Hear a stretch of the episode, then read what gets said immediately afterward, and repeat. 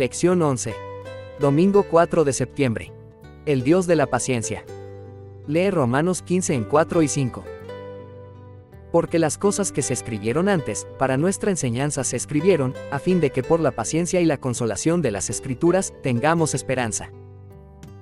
Pero el Dios de la paciencia y de la consolación os dé entre vosotros un mismo sentir según Cristo Jesús.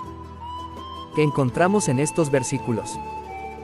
Normalmente nos impacientamos por cosas que realmente queremos o que nos han prometido pero que todavía no tenemos. A menudo solo quedamos satisfechos cuando conseguimos lo que anhelamos. Y, debido a que rara vez obtenemos lo que queremos y cuando lo queremos, esto implica que a menudo nos irritamos y perdemos la paciencia. Y, cuando estamos en este estado, es casi imposible mantener la paz y la confianza en Dios. Esperar es doloroso por definición. En hebreo, una de las palabras para esperar pacientemente, Salmos capítulo 37, versículo 7 proviene de otro vocablo que puede traducirse como estar muy dolorido, sacudirse, temblar, estar herido, estar triste. Aprender a tener paciencia no es fácil. A veces es la esencia misma de lo que significa estar en el crisol. Lee Salmo capítulo 27, versículo 14.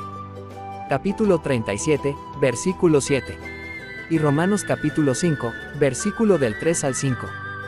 Salmo capítulo 27, versículo 14. Aguarda a Jehová. Esfuérzate y aliéntese tu corazón. Sí, espera a Jehová.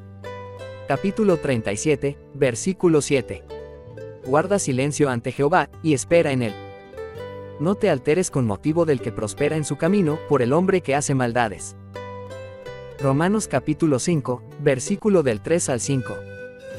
Y no solo esto, sino que también bien nos gloriamos en las tribulaciones, sabiendo que la tribulación produce paciencia. Y la paciencia, prueba.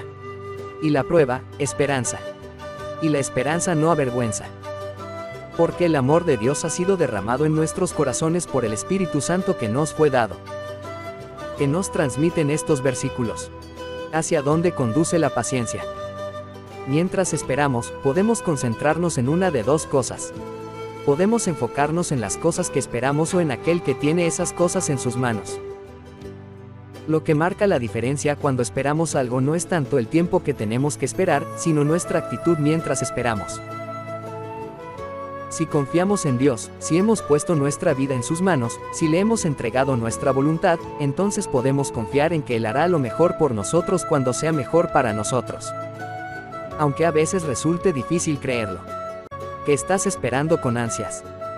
¿Cómo puedes aprender a esperar a esperar en Dios y en sus tiempos? Ora para lograr una actitud de total entrega y sumisión a Dios.